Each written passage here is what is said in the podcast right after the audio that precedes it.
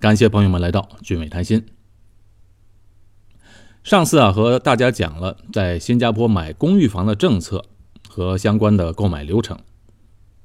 为了更好的让大家了解新加坡的房产，那么今天呢，我就给大家比较一下新加坡的房子和中国的房子有什么不同之处，不同在哪儿。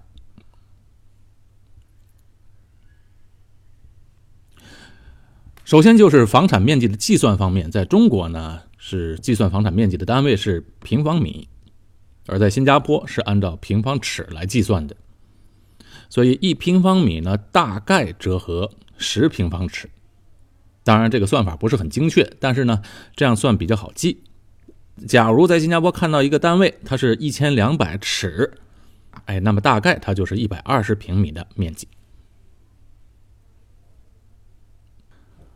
那面积的计算呢？更重要的一个不同之处就是，哎，这个也是很大的不同。那就是在中国，它是按建筑面积来计算的，很多的公摊面积啊是算在内的；而在新加坡呢，是纯粹按房产里边的使用面积来计算的。那你比如说，在中国的房产，它的算入公摊面积的项目就包括了这个电梯井。什么管道、楼梯、设备间，啊，管理用的房子，还有公共的用房，啊，什么变电室啊，还有那个墙体，哎，公用的墙体那个也很占地儿，还有公共的门厅和过道，哎，值班室这些地方，它都是算在公摊面积之内的。在新加坡就比较好算了，它纯粹是按照使用面积，就是你买这个单位里边量出来多大面积。那么就是你购买时的一个真正的一个使用面积。还有一个就是关于阳台。那在中国呢，阳台呢一般是按这个面积的一半来计算的，而在新加坡呢，这阳台呢也是按照全部的面积来算。哎，还有一个中国人买房讲究朝向，呃，在中国呢，你一定买朝南的房子。背北朝南嘛，必须要朝南。那别的朝向呢，人家就不愿意买了，或者是呢要大打个折扣。原因就是这中国位于北半球，只有朝南的房子啊，全年有阳光。而在新加坡呢，哎，新加坡它是位于赤道嘛，所以阳光它不是问题。所有的房子的采光都挺好，只要这个房子不朝西就行。因为新加坡全年夏天，你要买朝西的房子，它确实是回到家这房子的墙都晒得烫烫的，所以都不喜欢朝西的房子。我再有一个不同点，就是一个房产税的问题。这中国的房产税就快要出台了，但是细则呢，我们还不知道。呃，新加坡它是要收房产税的。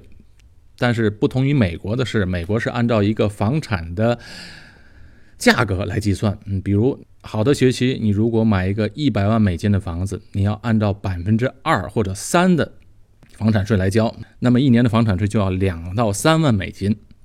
那不是好区的房子呢，大概是在百分之一左右。一百万美金的房子就得付一万美金的房产税。所以这是为什么很多美国人都是租房子，但是在新加坡。房产税有，但是不多。新加坡的计算房产税是按照这个房子租金来计算的，每年有个评估，你不同的区域，呃，你平均下来周围的房子租金多少啊？政府就按照那个数据来算。那么你自住房的话，房产税是按照你这房子租出去一个月的租金的百分之三十来计算。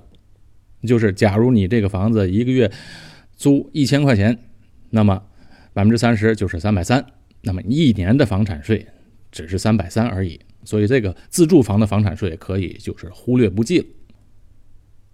但是当你买了第二套房子的时候，那就算成出租房了。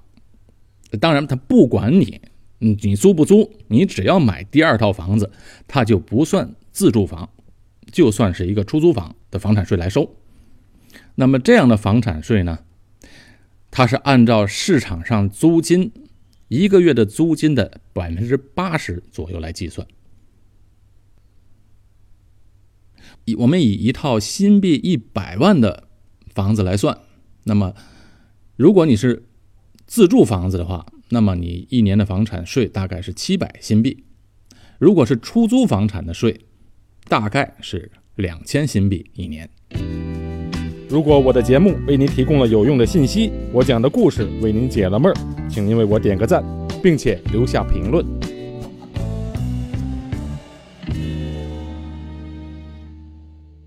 好，再有就是这个房产地契的问题了啊，在中国呢比较好算，就是只有一种地契，都是七十年的产权，就一套房子你买来能自住七十年。那新加坡呢，地契分为三种，最普遍的就是九十九年的地契，像所有的祖屋或者大部分的公寓，现在都是九十九年的地契。那么我上期节目还说了，还有九百九十年的地契，还有永久的地契。不过这九百九十九年和永久不都是一样的吗？不过现在呢，永久的地契是越来越少了，普遍上大部分的新房都是九十九年的地契。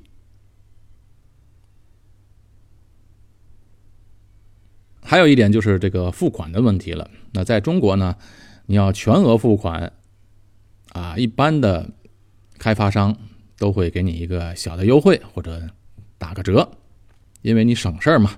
省了很多不必要的麻烦和时间的损失。那在新加坡呢？哎，你不管全款购房或者是贷款购房都一样，没有折扣这一说。那么提到贷款呢，就是这个银行的贷款呢，中国的贷款长度最多为二十年，利息现在目前是百分之五到六之间。那在新加坡呢，贷款长度最长可以达到三十年。